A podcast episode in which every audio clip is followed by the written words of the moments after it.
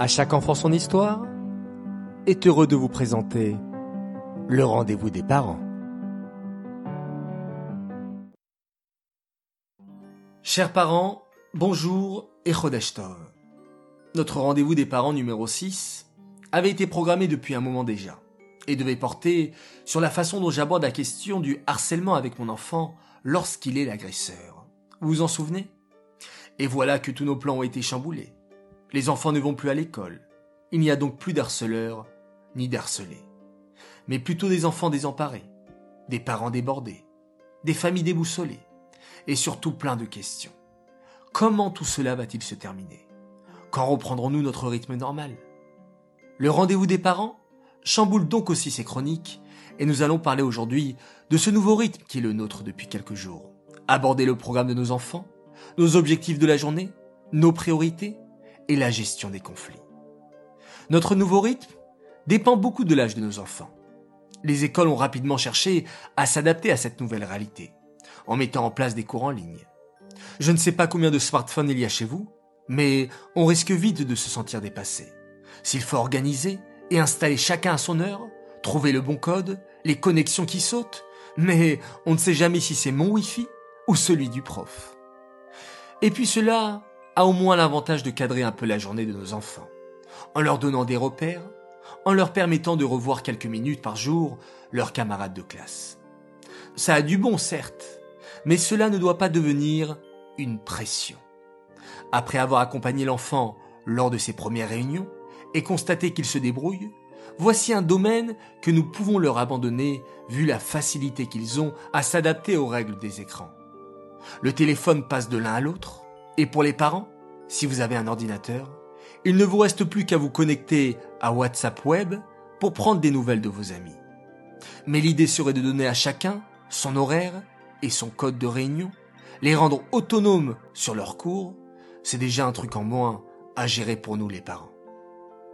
Concernant les rythmes et les différents âges, je ne suis pas pour un programme draconien. L'objectif étant trop ambitieux, il créerait beaucoup de pression. Ce dont nos enfants ont surtout besoin aujourd'hui, c'est de sérénité. Donc, on oublie un peu sa montre et on programme plutôt les choses sous forme d'activités qui s'enchaînent, comme une frise, une suite d'événements. Par exemple, après le petit déjeuner, la tefila, un tour avec le téléphone 15 minutes chacun, puis tout le monde aide un peu, à ranger sa chambre, préparer le repas, mettre la table. De votre côté, les parents, même si cela demande beaucoup de discipline, essayez de maintenir des horaires fixes pour le petit déjeuner, repas de midi et repas du soir, ainsi que la sieste du petit s'il y a lieu. Je sais, ce n'est pas forcément simple, et j'espère surtout que vous pourrez trouver, dans ces journées bien remplies, un petit temps pour vous. J'appelle cela des petits bulles de temps. Elles peuvent être très courtes, mais elles font beaucoup de bien. Si vous arrivez à vous échapper un peu, à l'intérieur du confinement toujours, faites-le, surtout sans culpabiliser. Faut-il organiser ou non des activités manuelles? Selon moi, il n'y a pas de règle. Si. En fait, il n'y en a qu'une. Faites ce qui est le plus pratique pour vous. Parfois, une activité bien préparée peut être très sympa. Parfois, ça va vous épuiser, tout salir, être source de tension. Donc, faites en fonction de vous. Et surtout pas en fonction des conseils sur les réseaux sociaux. Enfin, une famille confinée est une famille qui va vivre des moments uniques. Mais, oulala, peut-être aussi pas mal de disputes. Et après plusieurs jours, votre patience est mise à l'épreuve. Comment gérer? Quand se mêler? Ne pas se mêler? Voici quelques idées tirées des ateliers Conflits et rivalités, animés par Evka Soudry, coach parental et formatrice chez APECOM, que je remercie une fois de plus, et surtout dans ces moments aussi délicats. Lorsque les enfants commencent à se quereller, n'intervenez pas trop vite. Ouvrez vos oreilles et écoutez. S'agit-il de quelques chamailleries, de disputes ou de vraies bagarres Si ce sont des chamailleries et que vous n'avez pas été sollicité, tant qu'il n'y a pas de transgression des règles évidentes, inutile d'intervenir. Les enfants apprennent le vivre ensemble, s'exercent au jeu du pouvoir, à inverser les rôles et parfois à se prouver qu'on peut être plus petit et avoir une bonne réponse. Les choses vont se corser lorsque les émotions commencent à montrer des signes de surchauffe. C'est la dispute. Ici vont apparaître de la colère, frustration, rage, et il est parfois nécessaire que l'adulte intervienne pour faire diminuer la pression.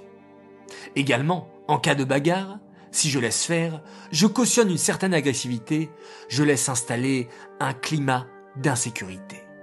La question qui se pose ici est comment intervenir. Chercher à tout prix à savoir quelle est la vérité et qui a démarré n'est pas constructif. En effet, chaque enfant considère juste et vrai sa vision des choses. Et nous, les adultes, nous sommes pareils. De même, distribuer des raisons et des torts est non seulement inefficace, mais ça a plutôt pour effet de gâcher l'ambiance générale en laissant sur le carreau un, voire plusieurs enfants très contrariés. Une bonne intervention doit contenir ces ingrédients-là. De l'écoute. Chaque protagoniste a le droit d'être écouté jusqu'au bout, sans être interrompu. L'accueil des émotions de l'un et de l'autre, sans donner son avis sur qui a tort et qui a raison. Si nécessaire, résumer la problématique de l'un et de l'autre. Admettre la complexité du conflit et leur proposer de trouver entre eux une solution. Vous pouvez également les guider dans le choix de cette solution. Vous serez étonné de voir à quel point, une fois l'émotion apaisée, grâce à cette écoute empathique, les enfants sont capables de négocier, faire certaines concessions, faire preuve de patience. Et n'oubliez pas, vous n'êtes pas un arbitre. Mettez-vous plutôt dans la peau du médiateur. Soyez un aidant à la communication et vos enfants n'en tireront que des bénéfices même si tous les conflits ne seront peut-être pas résolus. Je voudrais conclure par un message. Par ces temps troublés, ne soyez pas trop exigeant avec vous-même. Acceptez que certains moments puissent être plus compliqués que d'autres. Je vous souhaite surtout la bonne santé, à vous et à vos proches. Et surtout, gardez le sourire. La joie est communicative. Chodesh et excellente journée.